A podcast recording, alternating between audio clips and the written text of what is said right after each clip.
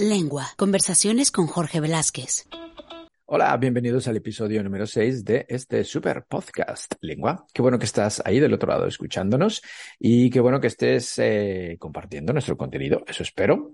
Eh, ya sabes que estamos en buymeupcoffee.com eh, barra podcast lengua o en Patreon. En, ahí nos encuentras como Lengua Conversaciones con Jorge Velázquez. Pero eso da igual. Si no nos quieres eh, enviar eh, un euro, dos, eh, pagar por nuestro contenido, porque esto es completamente gratis, da igual. Lo importante es que compartas estos podcasts con tus amigos, con tus vecinos, con tus compañeros de trabajo, con quien quieras, vía Twitter, vía Facebook, en Instagram, en WhatsApp, como quieras. Es muy fácil copiar y pegar. Espero que nos estés siguiendo en nuestras redes, en Instagram y en Facebook. Nos encuentras eh, como Lengua con Jorge Velázquez, en Twitter como Lengua Velázquez. Y ojalá que estés disfrutando de estos episodios. Estamos ya en la quinta temporada y seguimos trabajando para llegar a, yo qué sé, a la temporada número 20, lo cual estaría bien. Y bueno, eh, ya que estás escuchando atentamente y antes de escuchar a Guillermo Alonso, a quien le agradecemos su tiempo por esta divertida entrevista, a recordar que estamos trabajando, eh, colaborando con nuestros amigos de Baby Tribu, escuelababytribu.com, para que consigas un súper descuento, 20% de descuento en los talleres que están ofreciendo en la página web. Ah, si quieres mejorar tus relaciones personales con tu pareja, con tus hijos, educar de manera positiva, este es el sitio, escuelababytribu.com y simple y sencillamente por ser escucha de nuestro podcast, tienes un 20% de descuento. Mándales un mail, pregunta cómo va la oferta y que vaya muy bien ese aprendizaje. Y sin más, nos vamos a escuchar el episodio del día de hoy. Una vez más, gracias por compartir nuestro contenido y, por seguir aquí escuchando eh, estas entrevistas a gente interesante. Abrazos.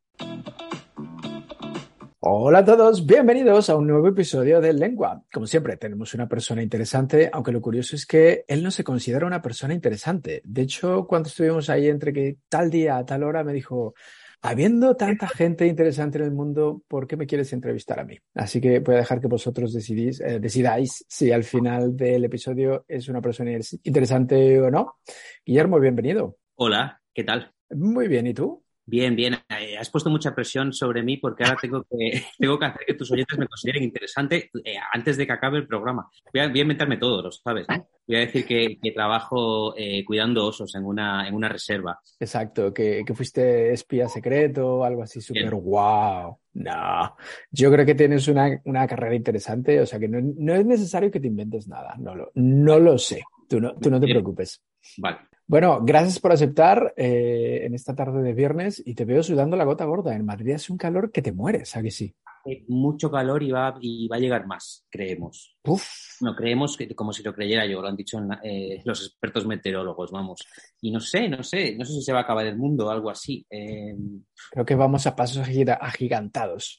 Pero bueno, esperemos que tú y yo no lo veamos, ¿no? yo, yo, siempre tengo esa esperanza. Yo, además, como no voy a tener hijos, siempre, en ese sentido, siempre me siento un poco egoísta y pienso, bueno, cuando todo se vaya a la mierda, eh, no estaré aquí pero sí que eh, cada vez hay una sensación más palpable de que cada vez todo se va a la mierda más rápido. No sé si estoy solo en, este, en esta idea. No, no estás solo, no. No, se nota eh, como este calor eh, matador que yo nunca he sentido, sí que da la sensación de que el mundo se va a acabar mucho antes de lo que creíamos, pero efectivamente yo espero estar ya muerto mm. de forma natural para que... Mira, me surge ahora una pregunta que no le he hecho absolutamente a nadie porque creo que con nadie había hablado del holocausto. ¿Qué sería la última cosa que harías antes de que viniese la hecatombe? pues no lo sé. Em, la respuesta, supongo que la respuesta correcta, la respuesta políticamente correcta eh, sería como llamar a mis seres queridos y despedirme, pero la respuesta políticamente incorrecta sería probar todas las drogas que no me atrevo a probar por si me muero. Entonces, sabiendo que me voy a morir, pues probaría la heroína, eh, ¿no? Eh, supongo que no se atrevería, o no, o, ya no voy a las drogas, haría puenting, no sé, me tiraría de en mm. paracaídas. Algo peligroso. Sí, sí, sí pues no sé, ¿no? Cosas que uno no se atreve a hacer por, por apego a, la vida, si sabes que te vas a morir. Pues, Hombre, ya si te rellenas de drogas y haces puenting a la vez, pues mira. joder, la experiencia debe ser increíble. Mira, como este fin de semana no tengo nada que hacer, me has dado una, una idea. Eh, hay, hay un libro de Jaime Bailey, eh, que es un escritor peruano maravilloso, que supongo que conoces, que va de que, que va de que a un escritor le dice su, le dice su médico que tiene un cáncer muy agresivo y que se va a morir en cuestión de semanas. Así que el escritor decide matar a todos sus enemigos. Eso es una cosa que también haría, matar a mis enemigos. Lo que pasa es que también sería un trabajo, un trabajo un tanto inútil porque ya eh, el mundo los va a matar, ¿no? Si se va a acabar el mundo, pues, ¿para qué los va a? Energía, energía perdida. No, no, dedícate a disfrutar. Sí, sí, sí. Pues nada, que heroína, creo. Perfecto. Y imagínate que estás con la heroína y haciendo puenting y te dicen, ah, puedes escuchar una canción. ¿Cuál te ponemos? Va a ser la última que vas a escuchar en tu vida. Oh, qué responsabilidad. No lo sé. Eh, no lo sé. Eh, eh, estas preguntas de estas preguntas que a veces le hacen a uno de dime una canción o dime una película siempre me pillan muy de sorpresa porque casi siempre respondo eh, pues la última que he visto, la última que he escuchado o las cosas que estoy escuchando ahora. Creo que me pondría eh, una canción que es que ahora escucho en bucle, bueno, un disco que ahora escucho en bucle es uno que se llama Plantasia, o no sé si lo he dicho bien, de un señor que ya está muerto, como voy a estar yo cuando se acabe el mundo, Ajá. que se llama Mort Garson, que es una especie de pionero de la música electrónica y sacó entre los 60 y los 70, bueno, hizo muchas más cosas, pero sacó entre los 60 y los 70 una serie de discos con sintetizadores así un poco precarios de la época, que suenan un poco a como sonaban las películas de marcianitos eh, en los 50, Ajá. con ese sonido así de... uh, uh, uh, y, y- y son unas canciones preciosas que tienen unas melodías muy bonitas y, y que se supone que además sirven para que crezcan las plantas. ¿En todo. Y, ¿Pero eso, lo, di- eso lo dices tú? ¿Lo dice un científico o esto quién lo lo decía dice? este señor, esto lo decía Ah. este señor. Y hay, bueno, y hay una que se llama así precisamente Plantasia, como fantasía, pero con planta, Plantasia, vamos a decir. Ok. que Es muy bonita, o- invito a todos los oyentes a que la escuchen, es una canción preciosa. No, no tiene letra, pero a mí me gustan las canciones sin letra últimamente, que hay demasiadas voces ya a mi alrededor. Mm, me parece bien. Lo que yo no sé es qué va a aparecer en tu cerebro mientras escuchas eso, estás hasta arriba de heroína y haciendo puenting. ¡Puf! Hombre, si, si estoy hasta arriba de heroína, espero que aparezca poco, porque se supone que a la gente le gusta la heroína porque le, ¿no? Porque le hace que su, cere- que su cerebro se quede tranquilito, tranquilito. Mm. Supongo que es todo lo, contra- lo contrario a todas las drogas que la gente se puede tomar en un festival. No sé, ¿eh? No sé. O sea, una droga que te, que te deja tranquilito, ¿no? Entonces, bueno, si se va a acabar el mundo, a lo mejor está bien estar tranquilo y relajado, como Pues de, mira. a mí me da igual. Olvidémonos del puenti. Heroína y la música está rara y mira, caes Sí, en un bien. estado ahí vegetativo Voy a olvidarme del puentín. a gusto. Bueno, venga, vamos a dejarnos de utopías porque no sabemos si se va a acabar el mundo y si nos va a pillar o no. Guillermo Alonso, tú naciste en Pontevedra en 1982. Sí, exactamente. Si te digo la verdad, no te va a gustar lo que te voy a decir, pero te, te- te creía más joven. Eh, ya, ¿verdad? Eh, yo también me, cre- me creía más joven. Yo también me creía más joven, me levanté y era mayor. Pero no, yo, yo soy, tengo, eh, creo que hay una persona joven dentro de mí intentando salir. O Eso dos. está bien, eso está bien. Mientras no haya una persona gorda o dos saliendo de ti, queriendo salir de Ya, ti. ya, ya. No, pero sí, tengo casi 40 años. Cumplo, tengo 39 ahora mismo. Lo digo, con- siempre lo dejo claro, porque, claro, si- siendo 2022, habiendo nacido en el 82, yo podría tener 40 años, pero siempre dejo claro que no. Y hasta las 23.59 del 7 de octubre voy a hacerme una camiseta que diga tengo 30 y no, no tengo 40 años. Eh, pero sí que, eh, no, no sé, ahora ya no hablo de, de físicamente, que espero que tampoco, pero luego soy bastante inmaduro, creo que en el buen sentido. Inmaduro de, no sé, no me tomo nunca nada en serio y soy bastante, no voy a decir infantil, pero sí inmaduro, que es una cosa que, que de la Pero que... eso, pero eso no está mal, ¿no? De Eso está mal, es una cosa que, que llevo con orgullo, ser inmaduro, porque siempre, bueno, a ver, siempre eh, asocio madurez con ser un coñazo. Entonces, intento no ser un coñazo. No digo que a los 40 años la gente sea un coñazo, pero muchas sí. Entonces, intento... Lo que veo es que no te gusta cumplir años o no te va a gustar llegar a los 40. No, no, no me va a gustar nada. No me va a gustar nada. Claro, todo el mundo me dice, bueno, pero lo contrario de cumplir años es morirte. Y yo, bueno, pues voy a mirar a ver qué, a ver qué es peor.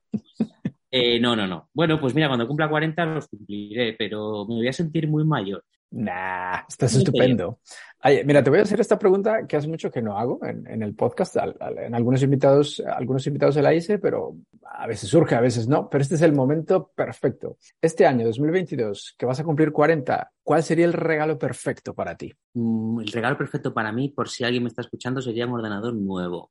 Porque Hombre, muy Eh. especial, muy especial el regalo, ¿no es, eh? ya, jo, pues un regalo especial no se me ocurre, la verdad. Eh, ya verás como la gente me va a regalar heroína, porque claro, eh, hemos empezado así. Eh, no lo sé, no sé, soy muy malo regalando y soy muy malo pidiendo regalos. Eh, en todas las navidades lo paso fatal cuando mi familia me dice, ¿qué quieres? Y yo digo, nada, dame dinero. No, un gran regalo sería un millón de euros, una casa. Eso sería pues, un gran. Pues mira, justo, justo cuando publiquemos el podcast, la producción del mismo te va a hacer llegar un millón de euros. ¿Qué vas a hacer con él?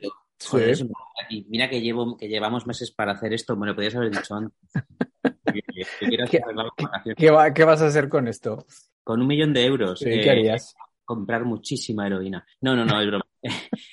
Eh, no sé, supongo que con un millón de euros, pues lo típico, lo que haría cualquiera, comprarme una casa. Eh, siempre pienso, con un millón de euros podría dejar de trabajar, que yo es algo que mm. no, no detesto mi trabajo, que, jefes me escuchan que lo sepan. Yo detesto trabajar. A mí me gusta que, no, es lo mismo, claro. No es lo mismo, no, no. A mí mi trabajo me gusta, lo que odio es trabajar. Pero eh, con un millón de euros no creo que pueda dejar de trabajar. No sé. Mm, a menos que inviertas en, yo qué sé, en bienes raíces o en alguna historia así. no, ah. fatal esas cosas. Eh, mi hermana siempre me está diciendo que invierta, pero eso yo digo, ah, entonces tengo que meter 10.000 euros míos en, un sitio que no sé qué, no saber qué va a ser de ellos. No, no, no, no. Mm. Eh, no sé, eh, no sé qué haría con un millón de euros. Supongo que comprarme una casa y ya está. Perfecto. Eh, ¿Dónde te la comprarías? Iba a decir en el centro de Madrid, pero últimamente en el centro de Madrid con un millón de euros creo que te puedes comprar un contenedor. no, no, fíjate, no sé si en el centro de Madrid o, me compraría una casa cerca del mar. Mm, esa es una buena idea. Sí, sí, sí, porque yo, Madrid es una ciudad empeñada en expulsarnos a sus habitantes. Sí. entonces, cuando eso ocurra, que va a ocurrir más temprano que tarde, pues debo tener un lugar a donde ir. Entonces sí, debería comprarme una casa en el mar o en Portugal, que me gusta mucho. Oh, es una pasada, sí. Mira, esa es una buena idea. Te la compro. Bueno, ya que hablamos de trabajo, no hemos dicho a qué te dedicas, qué haces, porque eres una persona interesante. ¿Cómo te definirías tú? Yo, yo es que no, yo es que me definiría, no sé cómo me definiría. Yo, yo me siento, me definiría como nadie, pero nadie, pero lo digo como, como reivindicando el ser nadie, eh, que está bien. Toda la vida te dicen tienes que ser alguien, tienes que ser alguien, y yo reivindico que no seas nadie, lleves una existencia apacible y que no te molesten. Eh, pero lo, que, lo, que, lo que viene siendo el hombre invisible, vamos. Sí, no, o alguien que, que, está tranquilo en su casa y solo sale para ir al supermercado. ¿Tan ermitaño eres? No. Yo, creo que eres un ser muy sociable, ¿no? No. y luego en realidad me gusta ver a gente y tal. No, a ver, decía lo de, lo de ser nadie porque hace poco estaba hablando de alguien, con alguien, fíjate, con alguien, de esto y, y, justo es un tema que tenía ahí como, como reciente en la memoria. Yo, ¿cómo me definiría? Pues supongo que soy alguien que escribe pero definirme como escritor me, supone un poco de síndrome del impostor. Bueno, o me suponía, últimamente, después de tres libros publicados, ya me cuesta menos. Sobre todo porque luego te metes en Twitter y ves a una persona que ha publicado un folleto o, que ha escrito eh, un blog y pone escritor. Entonces digo, bueno, bueno, yo a lo mejor puedo llamarme escritor. Pero esto me pasa desde hace muy poquito. Antes me daba mucha vergüenza porque yo tengo mucho respeto a los escritores y para mí escritores, no sé, mm. para mí es alguien que, que, puede vivir de escribir libros. ¿Y tú, y tú de momento no, eres más periodista, ¿no? Sí, pero tampoco me, también me, me, causa cierto síndrome del impostor definirme como periodista, bueno, porque yo he estudiado otra cosa, no tengo en mi casa un papel que acredite que yo soy periodista como tal. Luego ya sabemos que para ser periodista supongo que basta con que seas curioso, un poco listo y que escribas un poco bien. Eh, esto no quita que, la, eh, que estudiar la carrera de periodismo sea una cosa muy, muy interesante. Pero sí, en ese sentido a veces sí que me cuesta decir, hola, soy periodista, porque Supongo que para mí periodista, tengo esa idea del periodista como que eh, eh, Robert Redford en la película del caso Watergate. Lo tienes idealizado, claro, no, no, no. Pero escucha, si dices que ya tienes tres libros publicados y te consideras escritor, eh, ¿cuántos artículos no has publicado ya? Bajo, pues no lo sé, dos mil, no lo sé. ¿Lo ves? Entonces sí que eres periodista. probablemente, probablemente. Mm, ahora, ahora, ahora quiero saber, ¿qué estudiaste? Pues, eh, me da mucha vergüenza, pero me da, la verdad es que me da vergüenza. Estudié ciencias políticas y luego estudié cine. ¿Y por qué, y por qué te da vergüenza? Porque, uff, estudiar cine, estudiar cine es como de niño pijo que, le dijo a sus padres, quiero quemar 20.000 euros vuestros. es básicamente por me da vergüenza. Pobres padres míos. Pero me imagino, lo habrás disfrutado, ¿no? Pues no creas que mucho. Ah, mm. no, no, no. Me, pareció, me pareció una pérdida de tiempo y, casi todos mis compañeros y casi todos mis profesores me parecieron unos gilipollas. Pero bueno, ya, estoy siendo muy negativo, ¿eh? Pero luego, luego prometo que más. Guillermo Alonso entró a la facultad haciendo amigos, vamos, y salió de ella. ¿Saliste con algún amigo? no. No, sí, sí, sí, sí, sí, sí, sí, sí, tengo amigos, tengo amigos de, esa época, sí, sí, sí. Bueno, menos mal. Eh, si no fueses periodista o escritor, ¿serías director de cine? Pues yo eso es, eso es lo que yo quería, pero luego precisamente estudiando cine me di cuenta de que, de que, eh, de que para ser director de cine hay que tener, hay que saber dirigir equipos y tener muchísimo autocontrol, que son cosas que yo creo que no tengo. Y sobre todo hay que tratar con unos seres humanos enormemente sensibles, especiales y y raritos que son los actores. Me, ha encantado lo de raritos. Bueno, bueno, a ver, ahora me va a escuchar algún actor y me va a odiar, pero no, yo les, tengo mucho respeto, pero, pero no, no quería yo, no sé, no se me da bien eso. Mm. Pero sin embargo, eh, lo que descubríais que sí que me gustaba escribir guiones y a eso sí que me también me he dedicado, pero hace ya muchos años que no. Ah, ¿Hemos visto en la pantalla grande alguno de tus guiones y no, y no lo hemos sabido? No, no, no, no. Tengo dos guiones en un, en un cajón y espero que, bueno, a lo mejor algún día alguna de las dos novelas, espero que, no sé, algún día a lo mejor eh, alguien se digna llevarlas a la pantalla grande, que es algo que me mm. haría ilusión y es algo que, que a lo mejor es posible que ocurra, eh, pero estoy expectante. Ok, seguro que sucede. Bueno, tienes dos libros publicados, dijiste tres, yo solo conozco dos. Sí, tengo otro que es un libro de encargo, lo cual no le quita mérito ni, ni, tal, pero es un libro sobre, es un libro que me, que me encargaron sobre Michael Jackson. Ah, no es que te haya apetecido a ti un día. No, a mí, a mí Michael Jackson es una figura que me, que me, fascina. Más allá de lo musical, esa persona me encanta. Esa, me, encanta, no puedo dejar de ver iba a decir sus vídeos, pero con sus vídeos me refiero a sus entrevistas, porque a mí yo verlo a él, si, si hay un vídeo de Michael Jackson durante cinco horas sentado y callado, yo me lo puedo ver. Es una, es una persona magnética, o era. También era una persona complicadita. Y lo curioso de este libro, de este libro de Michael Jackson, que me encargaron de una editorial grande, que iba a ser uno de estos libros, bueno, iba a ser, no, es, porque fue publicado, fue publicado en 2019, mm. sí, creo, 19.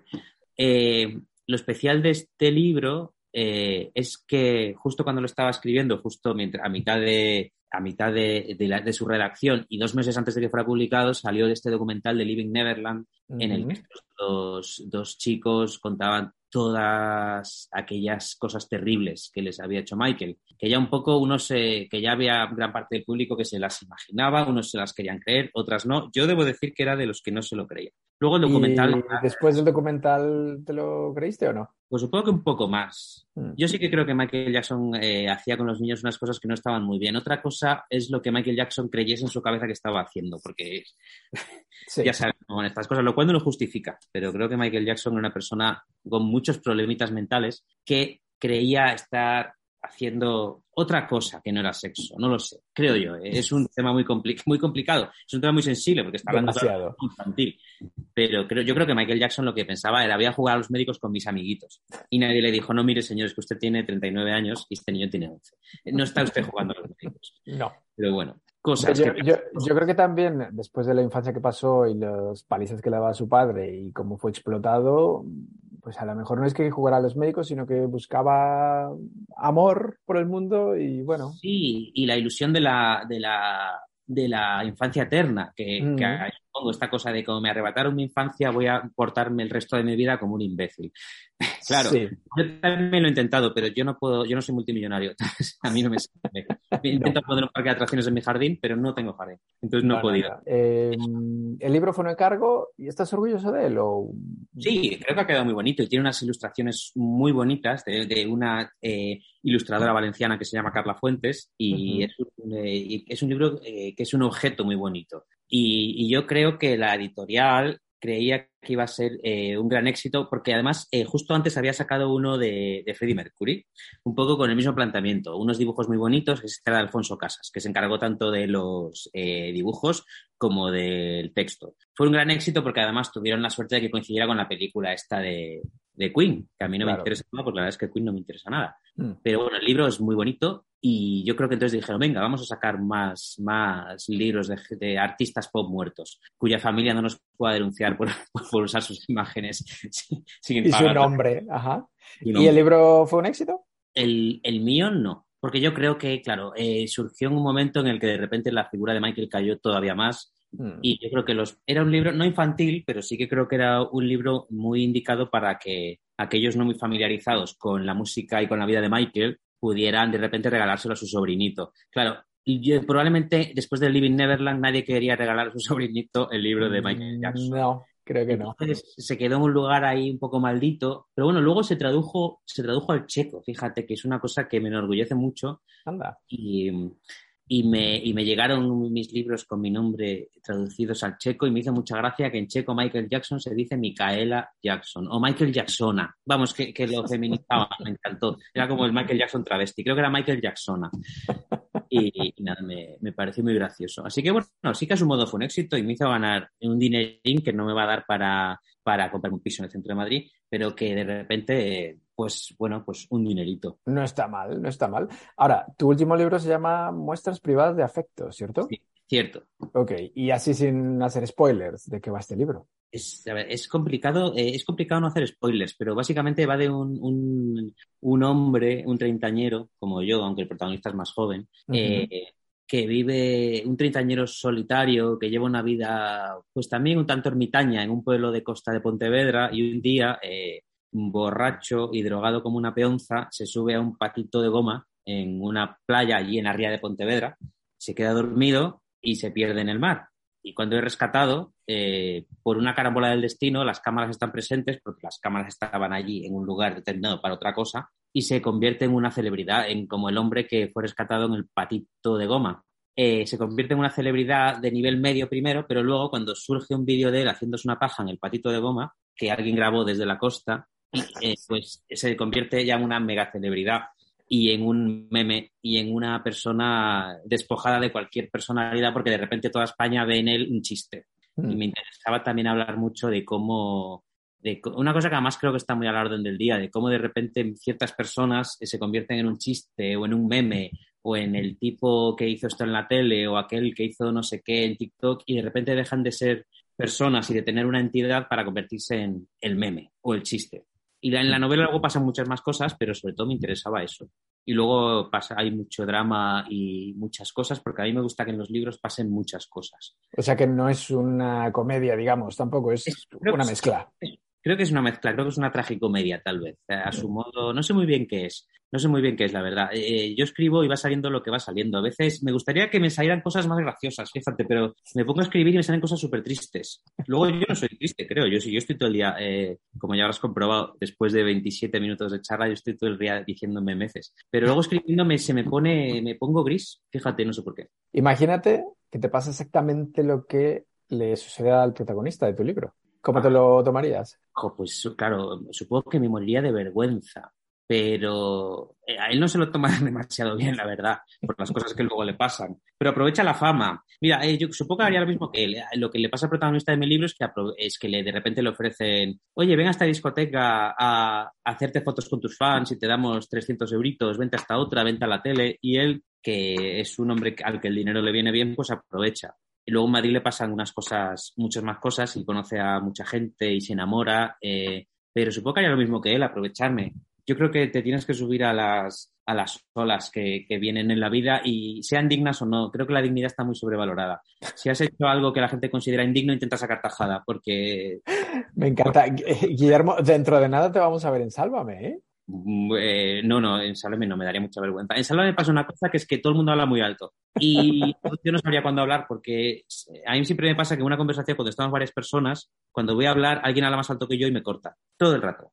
Entonces, eh, ahora va a parecer, te va a parecer increíble porque no me callo. Pero no me callo porque me das la oportunidad de hablar. Yo estoy rodeado de gente que está todo el rato hablando. Entonces yo en mi vida normal hablo muy poquito. Por eso estoy sol- soltándolo todo ahora aquí contigo. Pero no, Sálvame no, porque precisamente en Sálvame me va, a pare- me va a pasar eso, me va a pasar que, que no me va a dejar hablar nadie, entonces para eso no estoy en mi casa. Claro, no, no. Bueno, vamos a olvidarnos de Sálvame. Vale. Hay, hay otro libro publicado tuyo. Hay otro libro publicado antes, eh, antes sí, mío, antes, que se llama Vivan los hombres cabales. Es-. ¿Y de, de qué se trata? Ese va de eh, ese va de un hombre, otro hombre, también con una vida solitaria, pero este es mayor, ese tiene unos 50 por ahí, que lleva una vida muy solitaria en un barrio de Madrid, por Vallecas, por ahí, eh, cuidando de su madre. Y de repente un día se enamora de un vecinito nuevo suyo que llega, muy joven, muy atractivo, también muy solitario. Es que me encanta escribir sobre gente solitaria, soy incapaz de escribir sobre gente sociable. Y bueno, y, a partir de ahí eh, empiezan a formar una extraña familia, hacen amistad, solo amistad, nuestro protagonista solitario y el chico guapo y empiezan a formar una extraña familia en la que de repente eh, la madre con Alzheimer, ¿he dicho que cuida de su madre con Alzheimer? Sí, ¿no? Ah, vale, pues este, este, este es protagonista eh, solitario y cincuentón, cuida de su madre con Alzheimer. Y aparte trabaja de los fines de semana como travesti en un bar, de, en un bar del centro de Madrid. Me estás, me estás contando una peli de Almodóvar, o sea...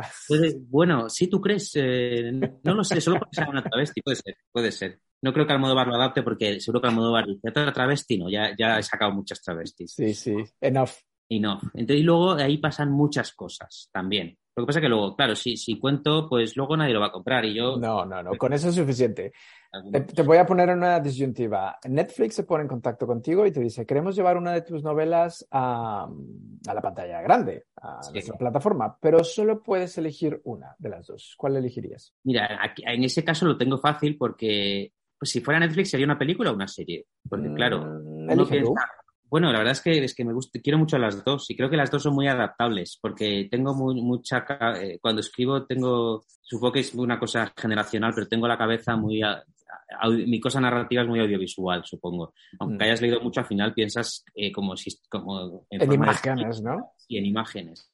Supongo que la segunda eh, muestras privadas de afecto porque es más larga, la otra no es muy larga, tiene unas ciento y poco páginas, y ciento y poco, no ciento y pico. Eh, pero supongo que la segunda, muestras privadas de afecto. Pero me haría mucha ilusión ver las dos. Hombre, claro. La verdad. Y bueno, y se supone que hay un par de proyectitos para que ocurra con las dos, pero son estos proyectitos que están muy en niveles iniciales, en niveles iniciales no se dice, pero bueno. En... incipientes, vamos a decir. Incipientes, muy incipientes. Son todavía un cigotito y, y, puede haber un aborto. Entonces, no, por, eso no, por eso no me gusta eh, alegrarme ni, emocionarme con eso. Bueno, veamos, veamos. Y ya puestos a elegir eh, Netflix, Amazon, quien sea, te dice, ¿puedes elegir eh, los actores? Ay, pues eh, eso me lo, me lo, han preguntado alguna vez cuando me hacían entrevistas por los libros y, fíjate, te he dicho que tengo una, que pienso de forma muy audiovisual cuando escribo, pero sin embargo no soy muy dado a ponerle caras a los, a los protagonistas. Sí que soy dado a ponerles caras, pero son caras de gente que conozco siempre. Entonces, no sabría decirte un actor, pero es que no sabría decirte un actor. Eh, me, Ni idea. Capaz, no sé. Supongo que puestos a elegir el vecino, el vecino guapete de, de Vivan los hombres cabales, te diría que sea Mario Casas, pero no porque me interese especialmente Mario Casas, sino porque así van a ir a verlo, vaya a verlo mucha gente al cine, porque es una estrella. Pero no, o sea, lo único que yo quiero, como notarás, es dinero. Eh, el prestigio me da igual. Luego el prestigio, si viene, pues estupendo. voy a poner en la definición del podcast de, quién es Guillermo Alonso, pesetero. Eh, pues eh, puede ser, sí. Que no ambicioso, pesetero. Autor, eh, periodista y pesetero. Un don, nadie pesetero, eso estaría muy bien. Hmm. Mira, eh, esta es otra pregunta que recurrente aquí en el podcast. Eh, llega el momento, dentro de muchos años, cuando te mueras, ¿cuál sería tu epitafio? ay, lo había pensado hace poco y no me acuerdo. Pues no lo sé. Mm, soy alérgico, gracias, o algo así pondría, porque soy alérgico al polen, entonces para que no me dejen flores. Eh, me da mucha curiosidad. Estuve investigando sobre ti y encontré que en el 2006 fuiste co-creador y guionista de un concurso en una televisión autonómica, pero que solo duró tres meses en emisión. Duró tres, duró tres meses. ¿Cómo se llamaba el programa? El, programa se llamaba Dos a Dos. Creo que no hay rastro de él en internet. Es una aventura mm. que, siento que, que, que viví en una vida anterior. ¿En qué televisión? Fue en Televisión de Aragón. Yo creo que Televisión de Aragón acababa de empezar a emitir por aquel entonces. Tengo grandes historias sobre, sobre ese concurso y de hecho estoy escribiéndola para ver si me sale un libro de relatos y que uno de los relatos sea ese. Una cosa bastante llamativa.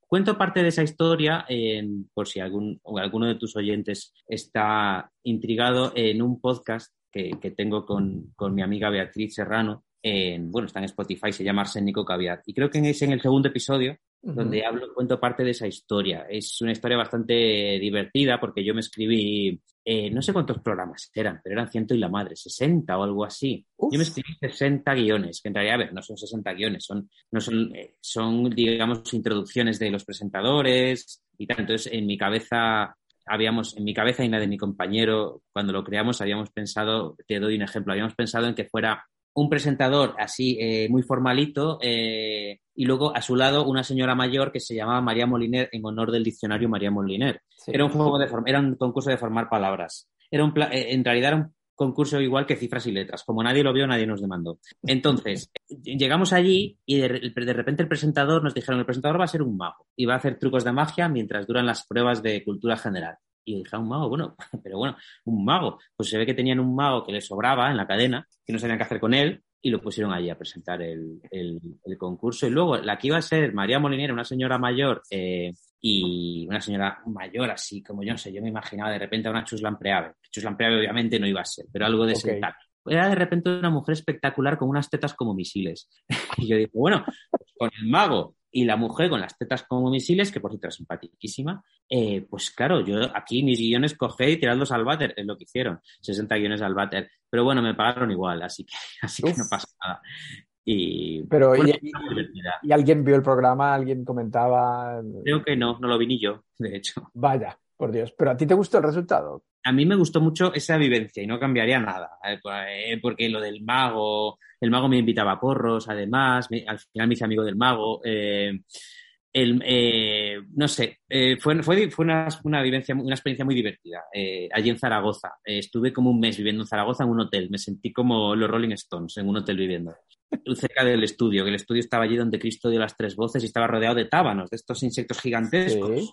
Me pavor, con lo cual yo estaba o todo el día corriendo o todo el día persiguiendo a un mago para que me invitase a porros. Entonces era, en fin, fue muy, fue una experiencia muy divertida, la verdad. Guillermo, insisto, eh, tienes que comunicarte ya con Pedro Almodóvar, por favor. que me cuentas unas cosas. Pedro Almodóvar ya está en otra etapa de su vida y solo hace películas muy, muy serias, que a mí me gustan, ¿eh? me gustan mucho esta etapa, pero no creo que le interesen los magos ni las traves. Mm, tú sabes lo que pasa con, la, con las personas cuando nos vamos haciendo mayores, ¿no? Que volvemos un poco a la etapa infantil. O sea que espérate, que igual dentro de nada Almodóvar nos sorprende con una cosa... Hablando, setenta y pico Almodóvar, ¿no? A ver si vuelve ya. No, pero a mí me gusta mucho lo que hace. Me gusta igual. Me, gusta el dramático. Ya va siendo hora. Bueno, mencionaste algo de lo que me enteré justo hoy. Tienes un podcast o colaboras en un podcast que, como has dicho, se llama Arsénico Caviar. Sí.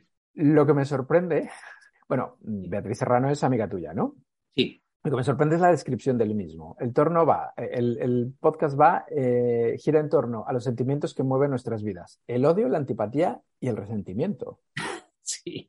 A ver, mm. está un poco inflado, está un poco inflado. Yo en realidad soy una persona llena de luz, pero, eh, pero sí, bueno, es un, es un, eh, es un podcast que se enfrenta un poco a la cultura de la felicidad forzosa, de esta, últimamente vivimos rodeados de, de un marketing que te coge de las solapas de la camisa y te dice ¡sé feliz! Entonces estábamos un poco hartitos ya de esto, este, esta cultura del Mr. Wonderful, de las tacitas monas del Tiger, toda esta mierda que ya es insoportable. Y queríamos dar rienda suelta a las cosas que odiamos, al odio, vaya, pero luego a la vez el podcast, si uno lo escucha, luego al final es bastante optimista, ¿eh? Porque la base es todo es una mierda, pero tendremos que seguir adelante y disfrutar de las cosas bonitas que nos ofrece la vida, que tanto Beatriz como yo hemos acordado que son el alcohol y las vacaciones. Entonces, digamos que al final es bastante optimista. Y creo que es un podcast que tiene mucho sentido del humor. Eh, la verdad es que no escuché el, episodio completo, pero el último que has publicado a favor de la pereza, precisamente eh, escuché a, tu compi hablando de que ella en vacaciones se la pasa desnuda todo el día y demás. O sea que puede estar bien el podcast. Sí, sí. Yo no, yo no me desnudo en vacaciones. No, tú eres pelote, no. En casa, en Madrid, pero en vacaciones no. O sea, tú y las playas nudistas, no. No, no, no, pero no por nada, ¿eh? estoy súper a favor y me encanta, pero estoy más cómodo vestido, sí, la verdad. ok, y, para seguir con el podcast, en Arsénico Caviar, que es como se llama tu podcast, creemos que el odio une y define más que el amor. Hombre, ¿verdad crees eso? bueno, esto se lo defiendo a cualquiera. Creo que todos mis. Yo siempre he hecho amigos porque nos encontramos, en nuestros destinos se cruzaron porque odiábamos a la misma persona. esto, esto, por ejemplo, es muy, es muy, en el trabajo es muy habitual que de repente te hagas amigo de alguien porque odia a la misma persona que tú, que normalmente suele ser tu jefe. Si mis jefes me están escuchando, no los odio, ¿eh? que son muy simpáticos. Claro que, por ejemplo, en, el trabajo, eh, ¿con quién te empiezas a llevar bien y con quién empiezas a hablar a la hora del café? Con aquel que dice, odio a, odio a Mariano. Y tú dices, yo también, vamos a fumar fuera. Y entonces empezáis a insultar a Mariano y de ahí pues surge una amistad, ¿no? Yo, yo es lo que es como creo que funciona la vida, no lo sé. Bueno, estás hablando de gente real, pero gente que no conoces, yo qué sé, alguna vez te ha pasado que dices, uff, odio a, yo qué sé, tal artista o tal actor. Y alguien dice, anda, yo también. Y empiezan como, oh, porque tal, tal, es lo peor, pa, pa, pa. Sí, sí, claro. Eh, sí, sí, yo creo que también, sí, sí, puedes hacer amigos odiando a alguien que ninguno de los dos conocéis realmente. A mí me caen mal muchísimos famosos y no sé por qué, creo que es solo por su cara. vamos a ver, vamos a hacer una lista de famosos que odias o te caen mal. Mira, odio a James Corden, por ejemplo. ¿Sabes quién es? Eh, y James me, Corden, suena, me suena mucho de nombre, pero a ver. Lo odio, lo odio porque, porque es, que es insoportable. Es un poco. Hace este tipo de televisión un poco tipo el hormiguero. El, el hormigueo, iba a decir. El ya sé quién es. En el que no deja hablar a nadie. Esta, Hace la cosa esta de, de, cantar con famosos mientras conduce.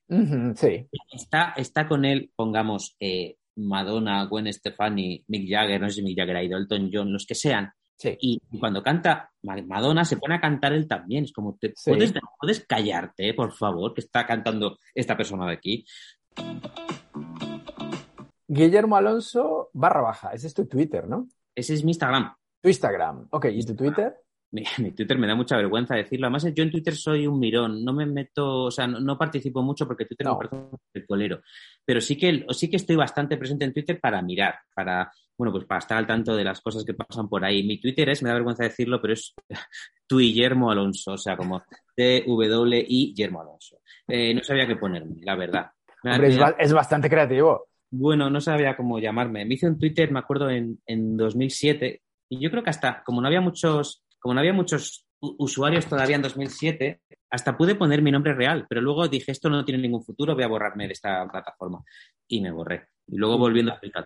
Claro, y tu nombre ya no estaba disponible, por supuesto. Ya había otro Guillermo Alonso por ahí. Mm, eh, pero no, soy más usuario de Instagram, que es una plataforma que, me gusta. Que me gusta. Mm, va, va, más contigo, ¿no? Sí. Ok. Lo que me encanta es que tienes eh, muchas cosas ahí con tus gatos. Sí cosas así raras como una foto tuya y arriba pone señora Pan. ah, sí, eso es en Sevilla, eso es en Sevilla. Sí, sí, sí. Obviamente cosas de tu podcast. Sí, contenido. Libros. Sí. Bueno, está guay, está guay. Bueno, la gente que te quiera seguir, ahí estás. Y veo que estás disfrazado de pollo. Estoy disfrazado de pollo, sí. Eh, estoy, sí, pues estoy disfrazado. ¿Y dónde estoy yo disfrazado de pollo en, el, en mi Instagram? Pues sí. Pues no lo sé. Creo que eres tú. Eh, delante de ti está alguien como Conchita Burs o algo así, con unas gafas pendientes. Eh, ah, sí, no es, Conchita, Burs, es mi novio Víctor, disfrazado de Carla Lagerfeld. es Carla Lagerfeld, no es Conchita Burs. Eh, sí, eso fue una vez que fuimos a una fiesta de disfraces y él se disfrazó de Carla Lagerfeld y yo me disfrazé de pollo porque me, me gustaba el disfraz. Hay dos divertidas anécdotas con el disfraz de pollo. Uno es que yo durante muchos años tuve en mi perfil de Facebook, aquella red social ya, ya, ya olvidada, Hmm. mi, foto de perfil era una foto mía eh, en esa fiesta, eh, disfrazado de pollo, con un piti en una mano y una cerveza en la otra.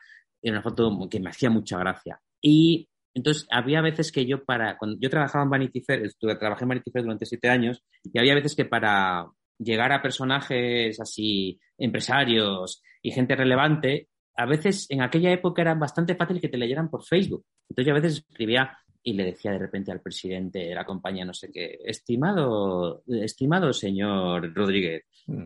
le escribe Guillermo Alonso, eh, eh, editor web de Vanity Fair y me gustaría mucho, se despide atentamente Guillermo Alonso. Entonces le escribía yo este, mail tan, este, este mensaje tan educado y tan maravilloso, le daba yo a enviar, muy satisfecho de mí mismo por, por mi formalidad y de repente esa noche me despertaba y decía un momento que tengo puesta que mi foto es el del disfraz de pollo con una cerveza y un piti.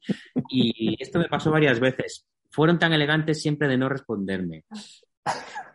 es una de las anécdotas. Y la otra es que eh, en esa fiesta que fui con mi novio Víctor, disfrazado yo de pollo y él de Karl Lagerfeld, esa noche discutimos en la calle. Una discusión tonta, pero discutimos en la calle y yo siempre pienso que, siempre pienso, eso era, era tarde, salíamos de una fiesta, serían las 3 o 4 de la mañana como por Plaza de España, y siempre pienso que la gente que en ese momento volviera a casa en taxi un poco borracha o fumada o drogada, lo que sea, dirían, o, me, o me he metido algo muy raro o están discutiendo Karl Lagerfeld y un pollo en, en el paseo de Pintor Rosales.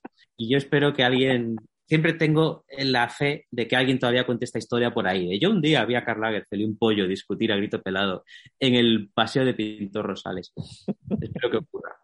Seguro que alguien lo va a contar algún día en una fiesta y vas a estar tú presente. Me encantaría. Yo, no sé si diría fui yo o me callaría para... para claro, para ver. Estoy seguro de que, de que inflarían la historia y dirían que al final nos empezamos a pegar y que nos atropelló un coche. Entonces yo me quedaría callado a ver hasta dónde pueden llegar. Seguro, seguro, seguro. Ah, Guillermo, ¿te gustan los juegos? Sí, depende, claro. Venga, pues vamos a, jugar un juego de palabras. Yo te digo una palabra y tú me dices lo primero que se te venga a la mente. Una palabra solamente. Ok. Listo. Ciudad. Madrid. Entrevista. Diversión, porque una entrevista tiene que ser divertida, si no, menudo coñazo. Vale, me gusta. Siguiente, sexo. Sexo, pues bien, sexo, bien. Bien, ok. He sido muy, sido muy correcto. ¿lo sí, sí, sí. Siguiente, periódico. Digital. Ok. muy mal, pero. Y me gusta mucho leer el periódico en papel, pero. Es lo que te ha venido, así que está bien. Siguiente, muerte. Cadáver. Comida. Siempre.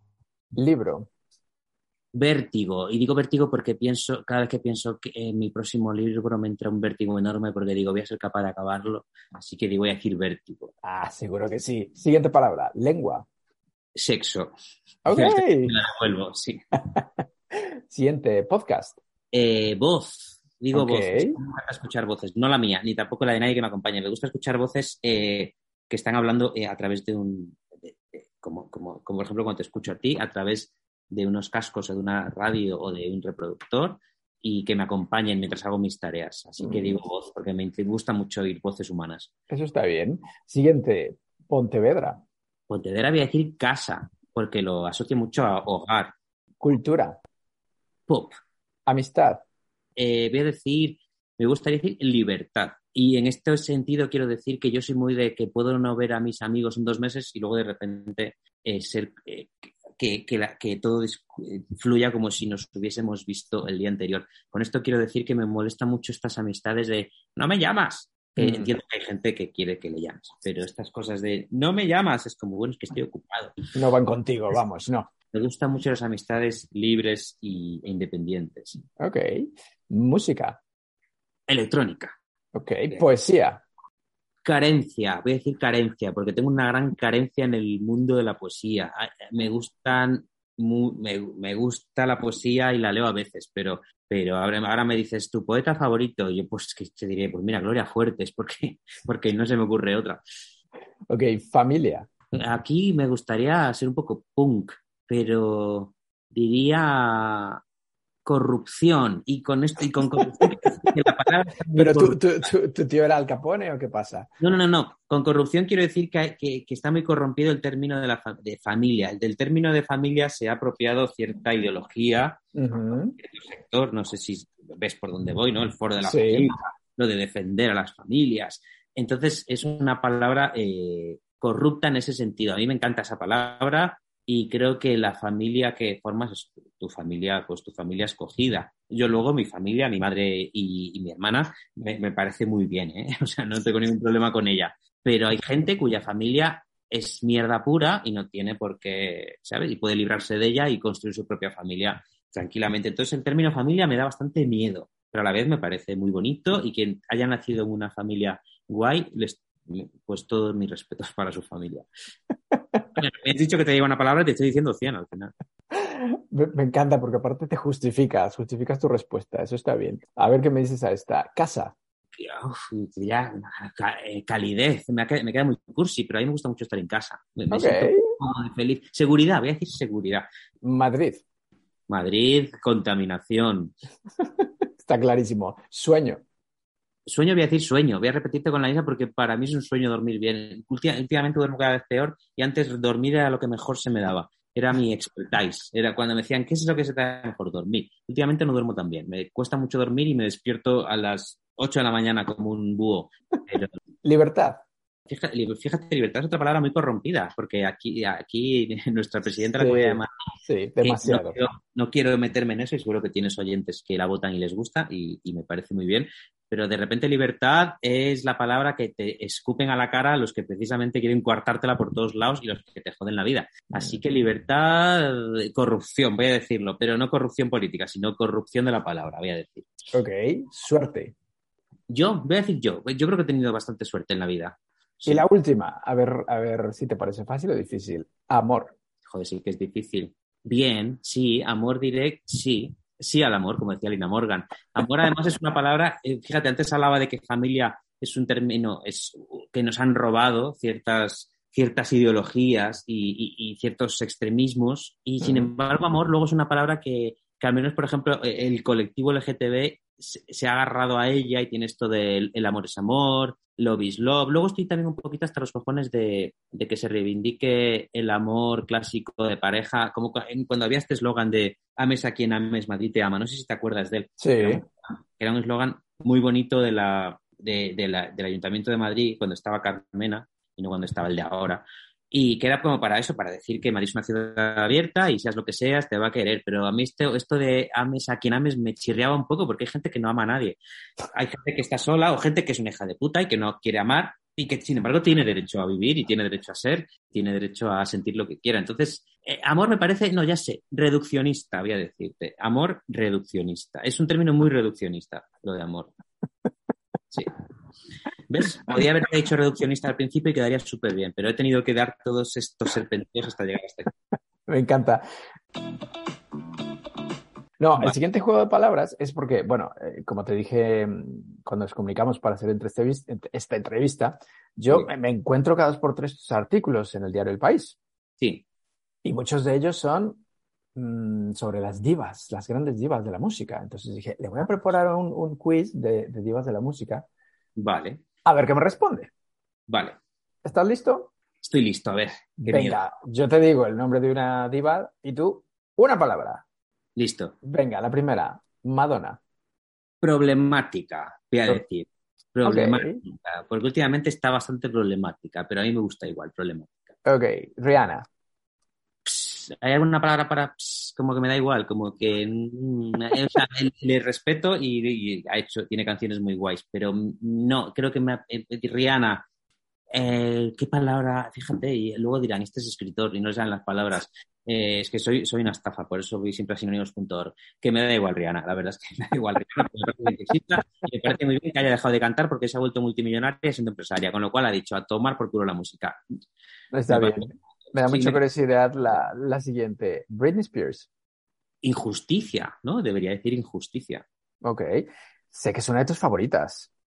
Eres como muy fan. ¿De Britney o de la siguiente que vas a decir? No, no, de, Britney.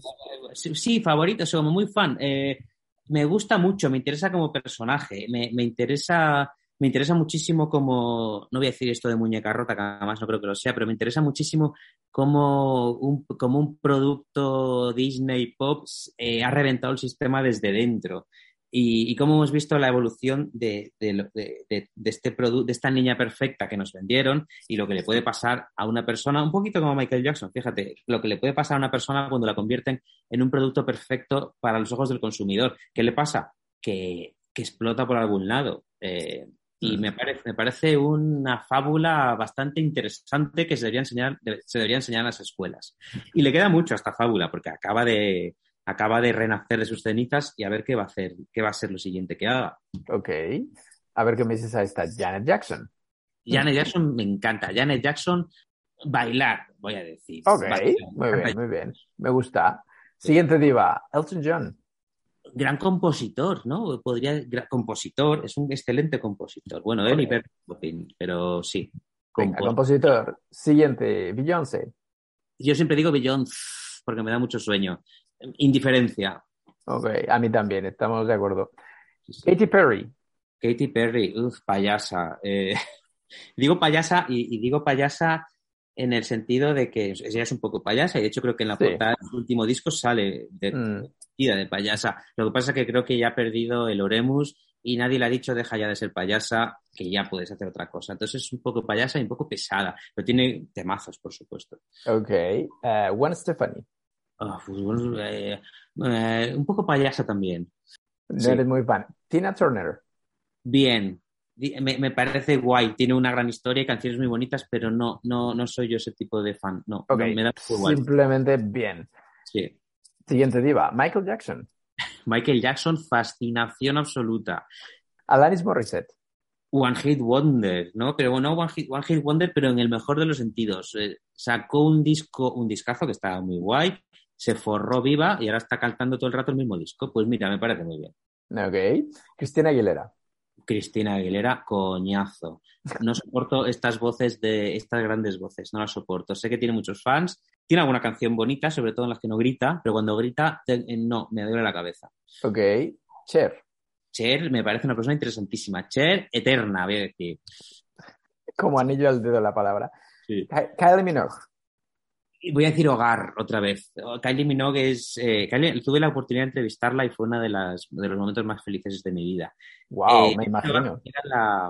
me gustó desde siempre y allí en mi casa eh, bailaba yo en mi habitación a escondidas las canciones de Kylie Minogue. Así que a decir hogar. Kylie Minogue es, como una mi casita. Uy, qué bien. Y el momento de entrevistarla para ti fue. ¡Puf! fue muy guay, fue muy amable y cumplió exactamente lo que yo esperaba de ella. Luego, sin embargo, es tan amable y es tan angelical que luego, sin embargo, cada una entrevista. Luego a la gente le gustó y creo, ahora releyéndola creo que estuvo bien, pero en su momento dije, joder, ha quedado un poco deslucida porque, claro, entre, cuando entrevistas a un ángel, eh, no, y digo un ángel, sí, porque ella es muy educada, muy correcta, muy simpática, pero no hay titular ahí. Yo decía, ¿cuál es aquí titular? Porque, claro, Intenté que me dijera que si se había metido muchas drogas en Ibiza, me lo dio a entender, pero no me lo dijo explícitamente. Mm. Eh, intenté sacar algo oscuro de ella, porque yo además tengo la teoría de que Kylie, eh, de que estas personas que todo el mundo quiere tienen que tener un lado oscurísimo. Mm. Y porque, claro, tienes que ser muy mala para parecer tan buena. Yo tengo la esperanza de que Kylie sea malísima. Y me gustaría todavía más, lo descubro. Porque para, parecer tan buena persona y engañar al mundo entero, yo creo que tienes que ser muy, muy villana. Y tengo esa esperanza con Kylie. Yo no supe sacárselo.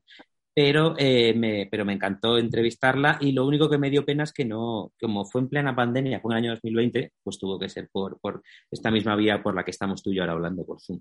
Claro, o sea, eh, si hubiese sido en vivo y en directo, vamos. Pues bueno. te da un algo.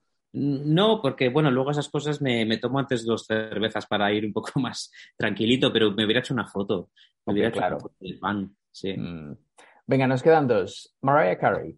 Mariah Carey. La verdad es que Mariah Carey me cae muy bien. Eh, diva, aquí sí que voy a decir diva, pero diva, diva de las, de las, diva de las de toda la vida, diva de ponme la media en la cámara eh, y no me mires a los ojos. Yo creo que es ese tipo de diva, pero me cae muy bien, me parece muy divertida me encanta que exista. Luego su música me da un poco igual. Pero me cae muy bien. muy bien. Yo os digo sí a María Carey. Ok. Y la última, Lady Gaga.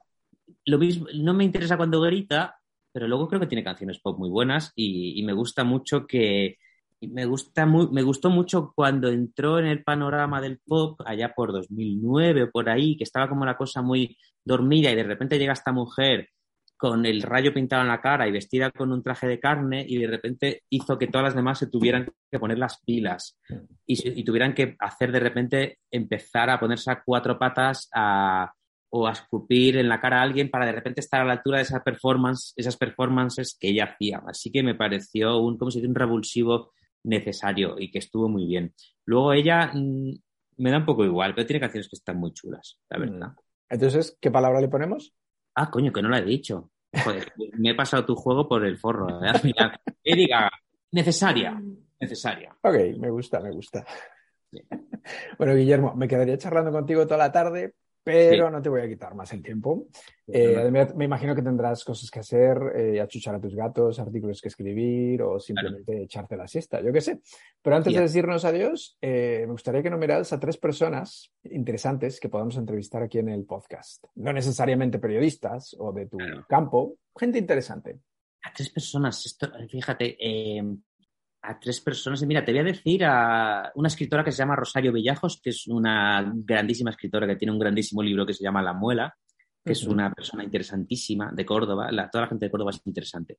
Otro escritor, voy a decir, que se llama Rafael de Jaime Julia, que ha escrito, no es porque sea compañero mío de editorial, pero creo que es uno de los mejores escritores que hay ahora en España. De esos escritores que nadie conoce y que seguro que solo eh, solo, se, solo valorarán cuando se muera. Espero que no se muera, que además tiene como un año más que yo, con lo cual, como se muera él, voy yo detrás. Eh, Rafael de Jaime Julia, además tiene un nombre muy hidalgo, como habrás visto. Genial, pues me voy a poner en contacto con ellas. Un placer, un abrazo fuerte y a ver si un día nos conocemos en en directo. Claro, cuando quieras, igualmente. Un abrazo. Cuídate mucho. Chao. Chao. Lengua. Conversaciones con Jorge Velázquez.